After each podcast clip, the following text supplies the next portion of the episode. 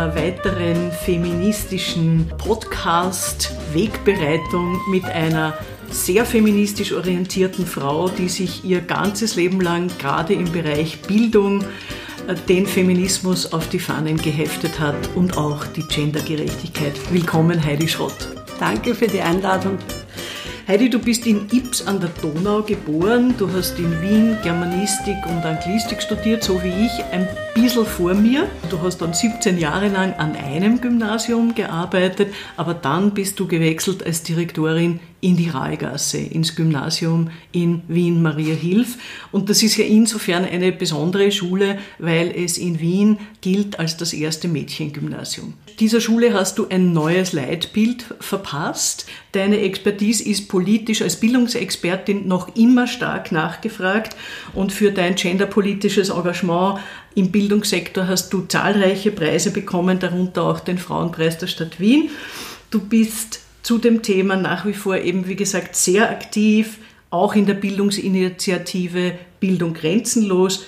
Du schreibst viel, Artikel, Kommentare in Zeitungen und Zeitschriften. Du hast ein Buch geschrieben, Sehr gut oder nicht genügend, Schule und Migration in Österreich, erschienen vor fünf Jahren. Und als Direktorin der Rahlgasse, wie gesagt, hast du ein sehr progressives Gymnasium übernommen, aber Stimmt, dann eben ja. auch weiterentwickelt, äh, das 1892 als erstes Mädchengymnasium Wiens, damals noch in der Hegelgasse, Österreichs, Österreichs ja. damals noch in der Hegelgasse gegründet wurde.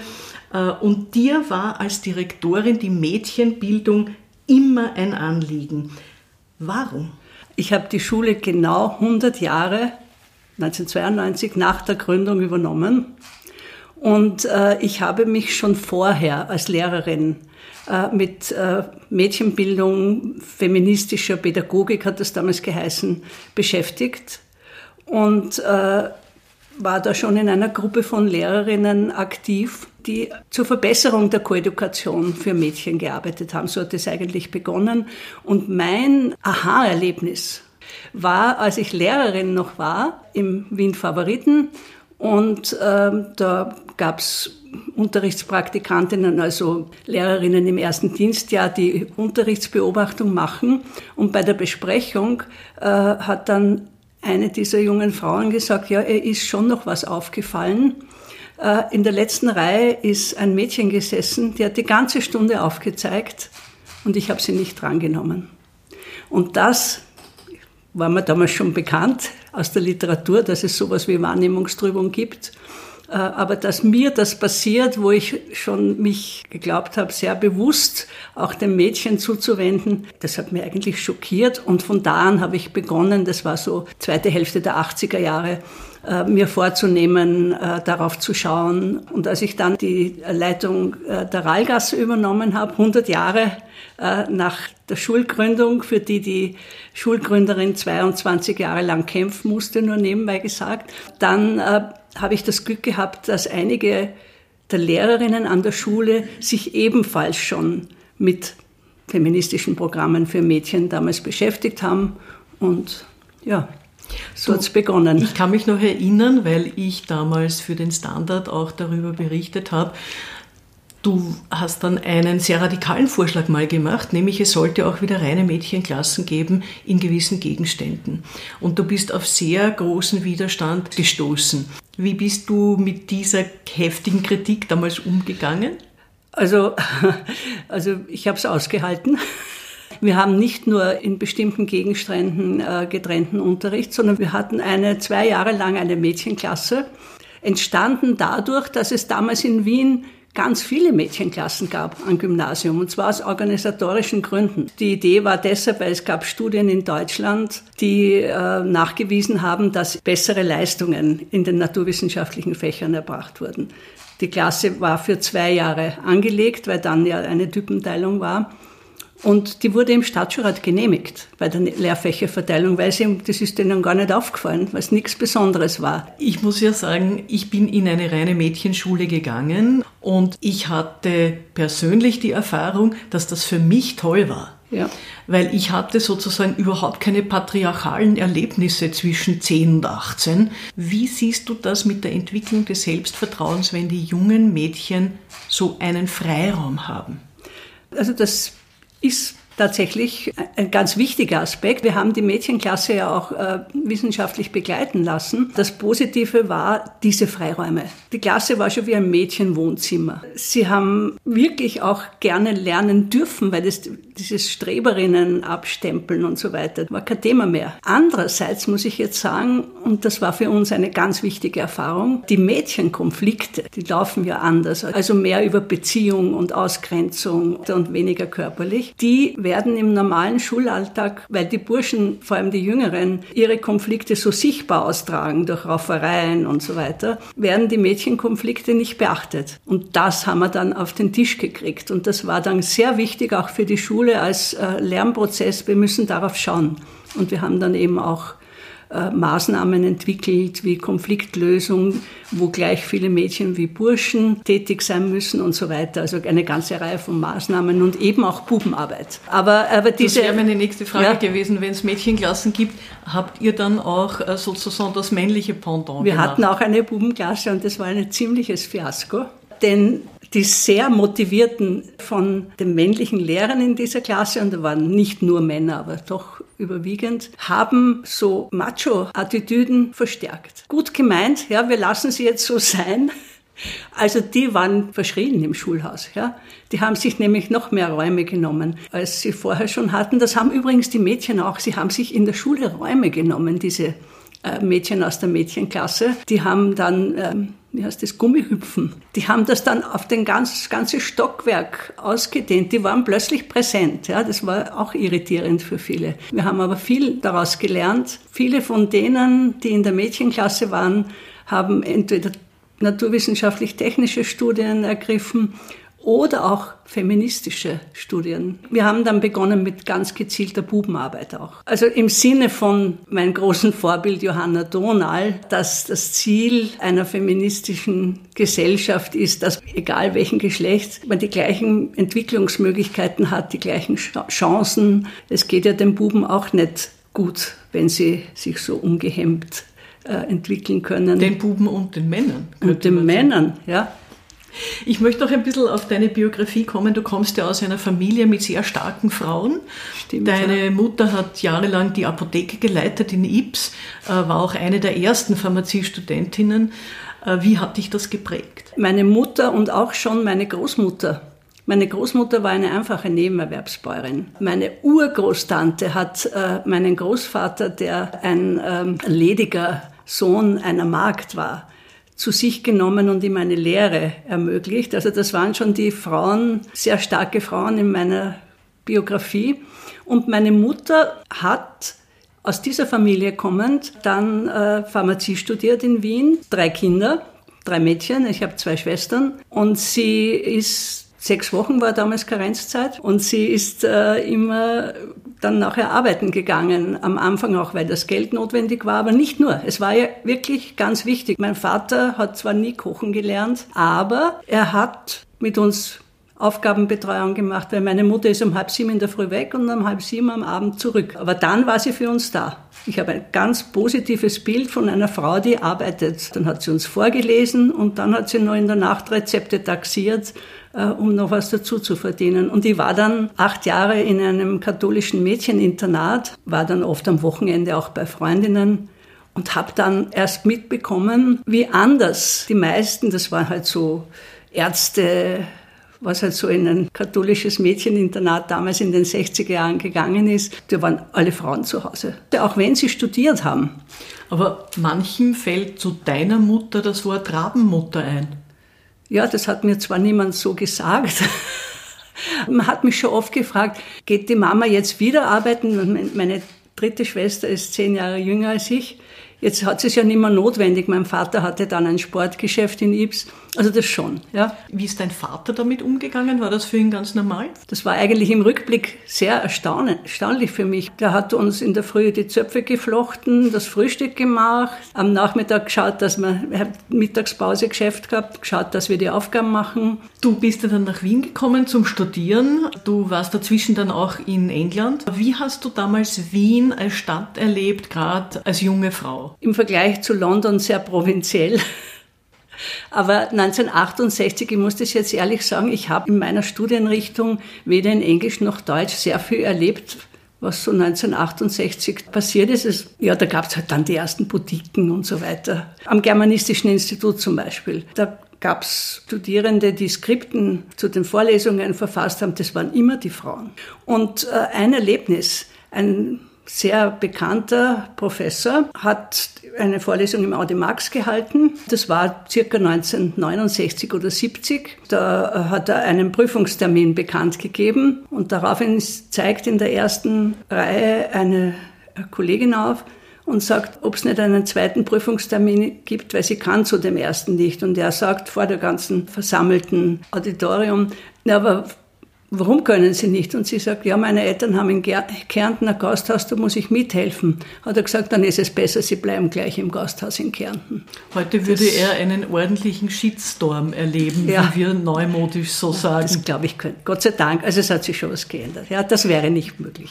Du besuchst ja immer wieder London und ich weiß, dass du es heiß liebst dort und du hast äh, auch bezüglich äh, Bildungssysteme sowohl dort als auch in skandinavischen Ländern, du hast dort immer wieder Schulen besucht und die Bildungssysteme verglichen. Wie fällt eigentlich dein Vergleich zu Österreich aus bezüglich der Mädchenbildung?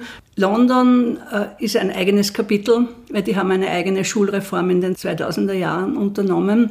Ähm, da wird auch der Gender-Aspekt sehr stark beachtet, im, vor allem im Hinblick auf traditionell muslimische Mädchen.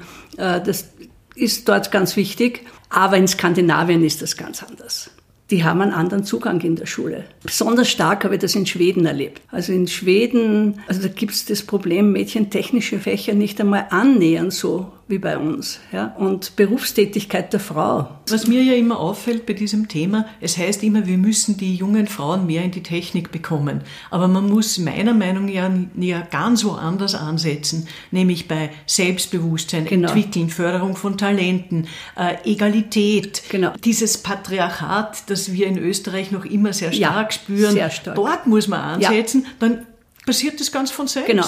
Ja. Wie siehst du das? Ja, das sehe ich, das sehe ich ganz genauso. Also man muss überhaupt, wenn man sagt, wir müssen die Mädchen in die Technik holen und schauen wir, dass wir bei den 16-Jährigen da beginnen, damit sie dann auf die TU gehen, das ist ja schon viel, viel zu spät. Das heißt, äh, beginnen muss es eigentlich im Kindergarten und in der Familie und da brauchen wir eben wieder die Vorbilder. Also ich zum Beispiel, mein Vater war ursprünglich gelernter Wagner und dann Bootsbauer. Und dann war er Skierzeuger in den 50er Jahren. Und ich durfte im Sommer, das habe ich wirklich sehr gern gemacht, durfte äh, diese Rodelkurven biegen mit ihm äh, und Ski, äh, wie dann die Skikanten aufgekommen sind, die Löcher bohren, da hat man dann Kanten montieren können. Also für mich war das ganz selbstverständlich, ja, solche Tätigkeiten. Es müsste mein das Anliegen sein, aber in es gibt so viele Studien, die genau das belegen. Nur bei uns verschwinden die ja. und es richtet sich kein Mensch danach aus. Na, weil es kein Anliegen ist. Also in den 70er Jahren Donau, Kreisky, Firnberg, aber es gab eine richtige äh, sozialdemokratische Bildungspolitik. Ich bin genau. ja ein Ergebnis. Ja. Ich komme genau. aus einer Arbeiterfamilie. Ich habe studiert. Also es war diese gewollt, diese Durchlässigkeit genau. auch der sozialen Schichten, dass wir die in die genau. höheren Bildungsschichten Und bringen. Und auch ein Bemühen, patriarchale Verhältnisse entgegenzuwirken. Weil du zuerst gesagt hast, Vorbilder. Hast du Vorbilder?